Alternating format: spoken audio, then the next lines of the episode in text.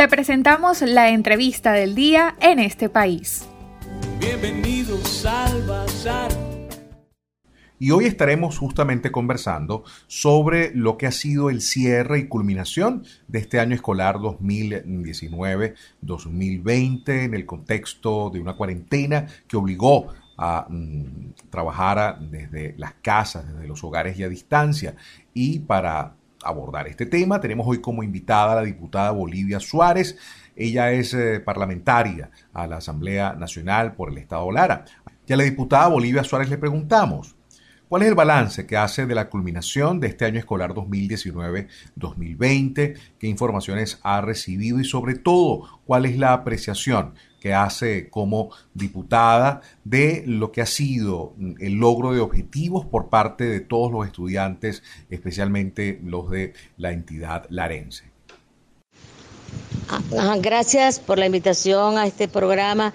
No, eh, lamentablemente, este año no se han logrado los objetivos eh, que están contemplados en cada uno de los programas de estudio, ya que eh, la educación a distancia que se implementó en el país debido a la pandemia em, no contó con los recursos tecnológicos para que le llegara la información a los estudiantes de cuáles eran las asignaciones que, mm, tenían programadas para mm, ir, desarrollando los contenidos, los contenidos.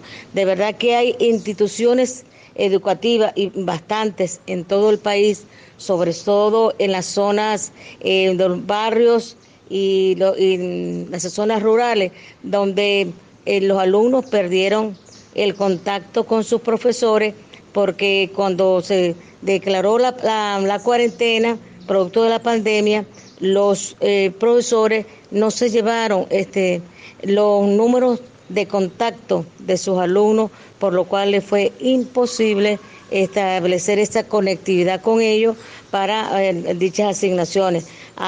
y como de todo es conocido, la falta, el Internet en Venezuela es intermitente en muchos estados, o en casi todos los estados.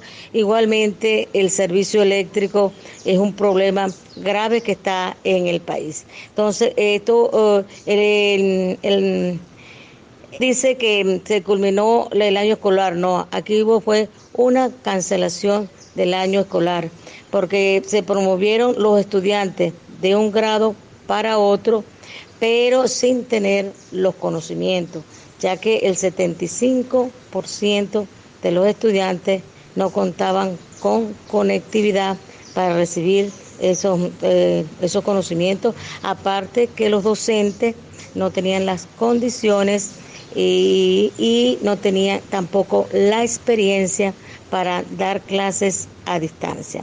Es lamentable lo que se está viendo el país, no solamente por el producto de, de como consecuencia de la pandemia, sino que el ya nosotros veníamos eh, ya con un colapso a nivel de todo el sector educativo, ya que este, la infraestructura está completamente em, dañada en la mayoría de las instituciones eh, educativas, al igual que la falta de servicios públicos, baños colapsados, falta de bebederos y aunado a eso, con el salario que gana un docente, no le alcanza eh, para tener calidad de vida. Entonces, un eh, docente que tenga, esté pasando hambre, eh, como imparte eh, clases, e igualmente unos estudiantes que tampoco tienen la alimentación adecuada. Es lamentable lo que estamos viviendo en el país, donde la calidad de educación cada vez se ve que va en, colapso y no vemos mm, que se haga, que se busquen mm, los recursos necesarios o, mm, para que se mejore la calidad de, educación. Y lo primero que tenemos que hacer es buscarle a nuestros docentes unos salarios dignos para que el docente tenga em, de verdaderamente las condiciones para impartir esa, esa clase. Eh, ¿Qué se espera para el inicio del nuevo año escolar? Igual, un año escolar es una gran incertidumbre En relación a, los docentes, no se ha discutido el contrato colectivo y eh, un docente que lo que está ganando mensual son lo máximo son 7 dólares. Eso no les alcanza en lo más mínimo para la canasta alimentaria. Y, y, vemos que no aquí en el país lamentablemente no se está invirtiendo en educación. Los alumnos que se promovieron de un año para otro año no tienen conocimiento y este eso es una situación de verdad muy delicada la que estamos viviendo y este eh, eso es alarmante. Aquí todos tenemos que identificarnos con este problema educativo, que no es un problema únicamente de los profesores y los estudiantes, sino que es un problema del país. Diputada Suárez, el Ministerio de Educación ha anunciado que el próximo año escolar va a empezar el mes de septiembre, mediados del mes de septiembre para eh, la educación primaria y comienzos de octubre para bachillerato. Sin embargo, en función de todo ese escenario que usted describe, de carencias y limitaciones en eh, los alumnos de sectores populares en cuanto a la tecnología, a la conectividad, hay serias dudas y hay mucha expectativa. Se habla incluso de algunas modalidades intermedias en el caso de colegios privados. Sin embargo, queremos conocer cuál es su posición sobre el próximo inicio del año escolar 2020-2021. Bueno, el, inicio del nuevo año escolar, eh, ellos todavía no tienen la fecha para cuando se vaya a iniciar. Pero el problema no es cuándo se vaya a, iniciar, sino que eh, em, el Ministerio de Educación busque las maneras de solventar los inconvenientes que ha tenido esta educación a distancia. Aquí vemos la brecha que existe entre la educación pública, que es gratuita y obligatoria, y la educación este, em, privada. En la educación privada, a, ellos sí cumplieron los, los, objetivos, digamos, no el 100%, pero sí, sí tuvieron mucha, mucha más eh, facilidad y mucha más ventaja que, que la educación pública. Aquí vemos de verdad la brecha en que hay entre los que tienen posibilidades y los más pobres los más pobres, que este régimen dice que ellos se identifican con los sectores más vulnerables, pero vemos que lamentablemente no es así. Eh, a nivel de los colegios privados, ellos han, pensado en hacer este, em, la educación semipresencial, es decir, dos días a la semana que vayan los alumnos, reciben los conocimientos y van de 10 en 10, 10 alumnos manteniendo la distancia, después 10 y después 10. A nivel de la educación pública, no se ha dicho nada en relación a cómo va a ser la nueva implementación del, año escolar 2020-2021. 21. No han dicho la modalidad que van a utilizar, porque hay materias que necesariamente son presenciales, física, química, inglés, eh, eh, son materias que el muchacho tiene que recibir las clases eh, presencial con su docente. Y eso a través de la educación a distancia, esos objetivos no se están cumpliendo.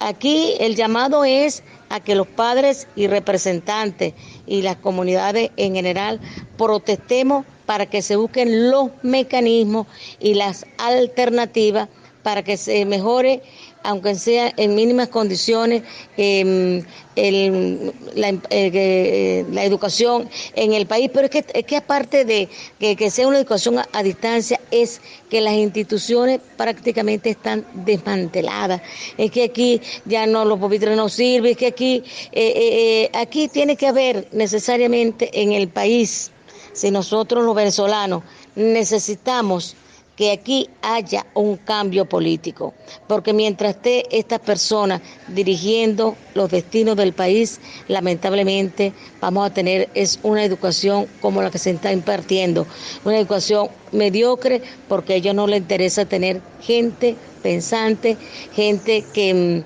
que analice la situación que se está viviendo, sino que lo que les interesa tener es analfabeta, para seguirlo sometiéndonos al control social a través de las bolsas de, comida. O sea, aquí no hay ninguna expectativa de que vaya a mejorar el sistema educativo.